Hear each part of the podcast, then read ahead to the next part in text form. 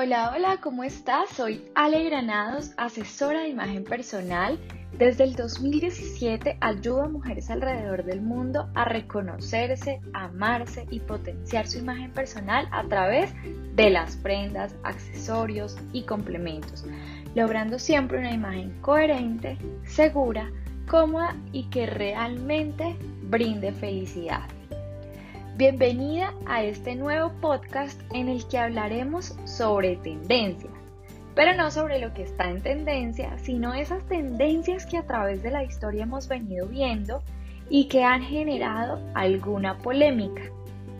Algo muy importante que quiero dejar claro es que la moda no es para todas y que si bien es cierto, de la moda lo que te acomoda, muchas veces nosotras mismas por querer estar a la moda, por querer encajar en un círculo social, terminamos utilizando prendas que no nos gustan o no nos hacen sentir cómodas ni nos ayudan realmente a proyectar una seguridad en nosotras mismas. Si bien es cierto, como te sientes te ves, como tú estés sintiéndote con lo que llevas puesto, es lo que estás reflejándole a las personas que te rodean. Y acá quiero aprovechar y contarles una experiencia muy personal que me pasó hace aproximadamente uno de los 10, aproximadamente hace 10 años con mi imagen personal. Y es que yo era otra persona muy distinta a lo que las que tienen de pronto la oportunidad de conocerme conocen de mí hoy. No voy a decir que me veía fea, que me veía desarreglada, e incluso en este momento no voy a decir 100% que me arrepiento porque todo pasa por algo y de todo al final aprendemos. Pero sí, en ese momento utilizaba prendas que no tenían absolutamente nada que ver con mi esencia.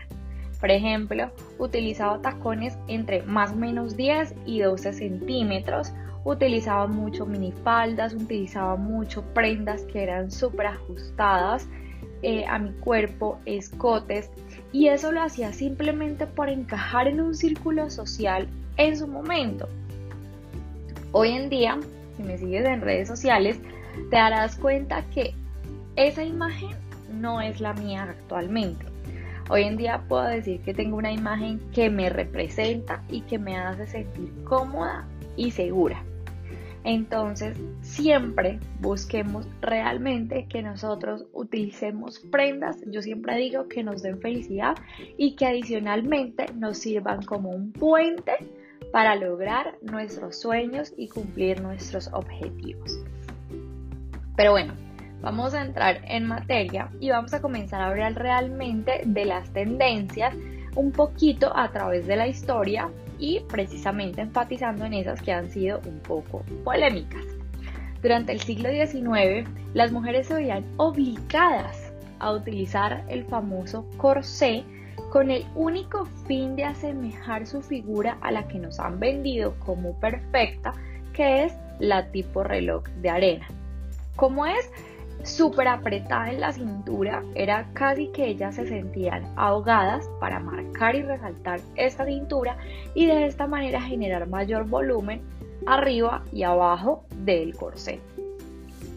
La lucha contra esta prenda se dio sobre el siglo XX más o menos, en donde las mujeres tuvieron más libertad de decisión y por supuesto hoy en día aún muchas personas todavía lo utilizan, pero ya no bajo las mismas condiciones, ni obligadas, ni 100% porque su cuerpo se viera como un reloj de arena. Esta prenda que viene me encanta además porque es más que polémica, somos nosotras mismas quienes nos hemos dado palo diciendo que no tenemos de pronto el cuerpo ideal para utilizarla y ahí me incluyo yo también. En 1946, Jakes Haim diseñó un modelo de tiras que enseñaba el ombligo y al que llamó bikini. Claramente en su momento fue súper controversial, puesto que dejaba mucho al descubierto del cuerpo de la mujer. Hoy en día existen muchísimos modelos de bikini, unos más pequeños que otros, unos que dejan más o menos a la imaginación, otros un poquito más conservadores y bueno, definitivamente hay para todos los gustos, pero es una prenda que fue revolucionaria, que fue controversial y que hoy muchas de nosotras amamos. Acá quiero hacer una cuña y es que de pronto deja de decir no y deja de decir que no utilizas ese bikini así te encante, así te ame verlo, porque no te sientes cómoda con él. Como te digo, hoy en día hay muchos modelos que nos ayudan incluso a esconder algunos gorditos que tal vez no nos hacen sentir cómodas y eso no está mal, pero no dejemos de usarlo simplemente porque no sentimos que tenemos el cuerpo ideal para hacerlo. Y bueno, llegamos ahora a los años 60 en donde nace una minúscula prenda que algunos se la atribuyen al diseñador André Courrex y otros a la británica Mary Quant y es la minifalda, que representó en su momento a una sociedad con ansias de libertad. Incluso muchas chicas en la época llegaron a cortar literalmente con tijeras sus faldas largas para poder llevar esta tendencia. Durante la época de los años 70, los pantalones comenzaron a ensancharse en su bota, eran de unas telas bastante ligeras y asimismo los zapatos comenzaron a ganar centímetros, pero esta vez no exactamente en el tacón, sino en la suela, en la plataforma. Y surgieron estas plataformas que es lo que vino a ser parte en esos años 70 del estilo disco. Y acá te dejo un dato. Ya todos sabemos que la moda es cíclica y las plataformas nuevamente están rondando las pasarelas y el street style. Así que si tienes plataformas en tu closet, sácalas y encuentra la forma de volverlas a lucir y volverles a sacar mucho provecho. Y ahora entra una tendencia muy con mayúscula, polémica, pero que a pesar de todo se mantiene omnipresente y después de la pandemia cogió aún mucho más fuerza. Y son los leggings. Esta prenda nació en los años 80 a raíz de la fiebre por el aeróbic, entre comillas, que poco a poco se fue adaptando al vestuario del día a día de nosotras las mujeres.